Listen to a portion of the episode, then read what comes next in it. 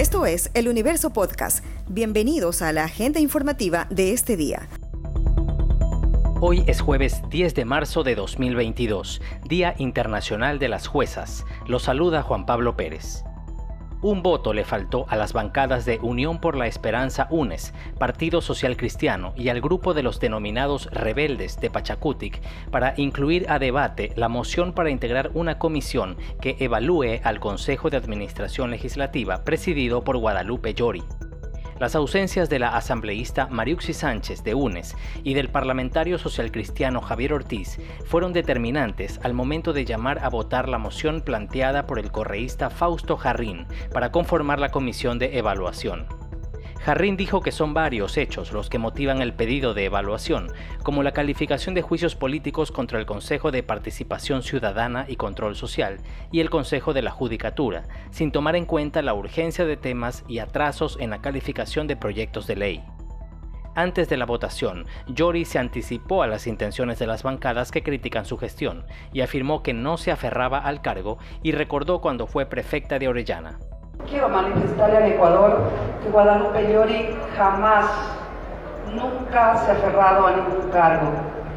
Y para ello tengo un ejemplo de mi vida mismo.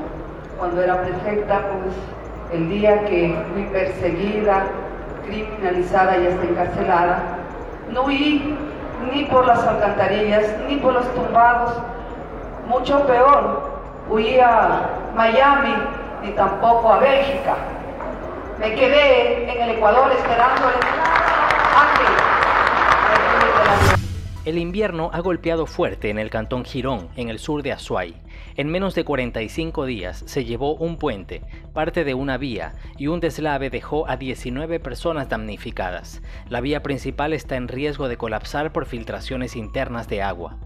El concejal Javier Panamá, integrante de la Comisión de Obras Públicas, explicó que si bien el clima ha mejorado desde el martes, los deslaves continúan y con maquinaria oficial están limpiando los derrumbes que existen en la vía Cuenca-Girón Pasaje. Él explicó a El Universo que además del agua, el temporal y la tierra floja, un detonante adicional es la falla geológica que afecta a todo el cantón desde hace varias décadas. Eh, hay lugares aquí, pues, y Girón, pues, dentro de una falla geológica, tiene sus terrenos que son inestables. en esta parte, pues, de uno de ellos es eso. Sumado a eso, el, agua que desemboca desde la vía, desde de todos los lugares, a veces también vertientes que existen. Entonces, son cosas bastante eh, complicadas, bastante complejas incluso de tomar medidas, porque si es que existe esta humedad eh, interna, pues eh, no podemos nosotros controlar, es difícil, y a esto se suma todo este, este temporal y, y, pues se da ¿no? el deslizamiento que hoy tenemos, que es un macro deslizamiento. El nacimiento en cautiverio de un cóndor andino abre la esperanza para una potencial repoblación de esta ave símbolo de Ecuador, altivamente representada en el escudo nacional. El pequeño cóndor permanece con sus padres en el bioparque Amaru y es uno de los 130 individuos que se encuentran censados por las autoridades. La última ocasión en que se conoció del nacimiento de esta especie fue en Azuay en 2012 con el cóndor Arturo.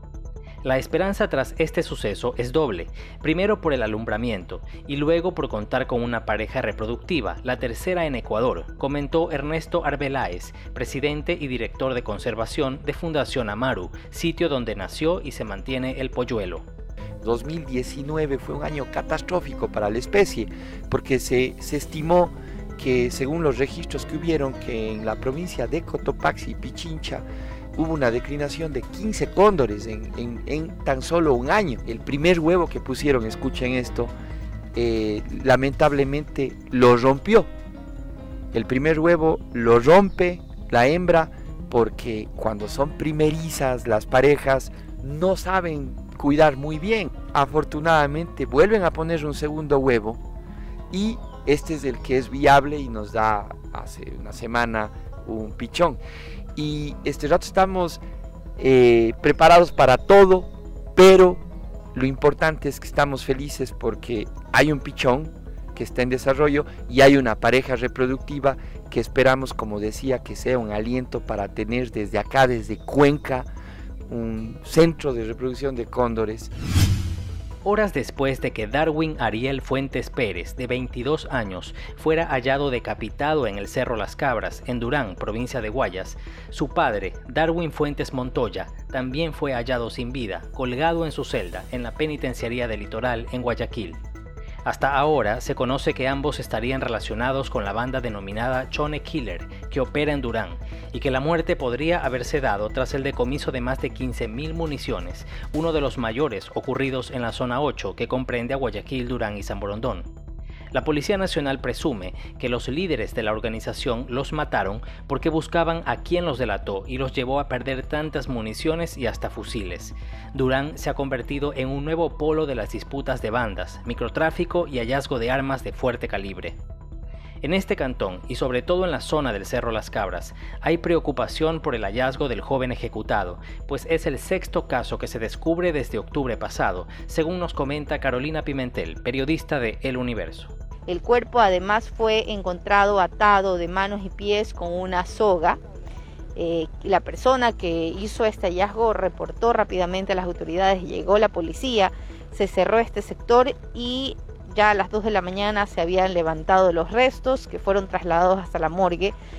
Eh, lo preocupante de este caso es que en, febrero del año eh, en febrero, hace un mes aproximadamente, se encontró otro cuerpo también decapitado en una zanja de la cooperativa Primero de Mayo. Eh, ese cuerpo también estaría relacionado con problemas de territorio en este sector eh, de, este cantón de, Guayas, ¿no? Son seis casos que se han reportado ya en los últimos meses.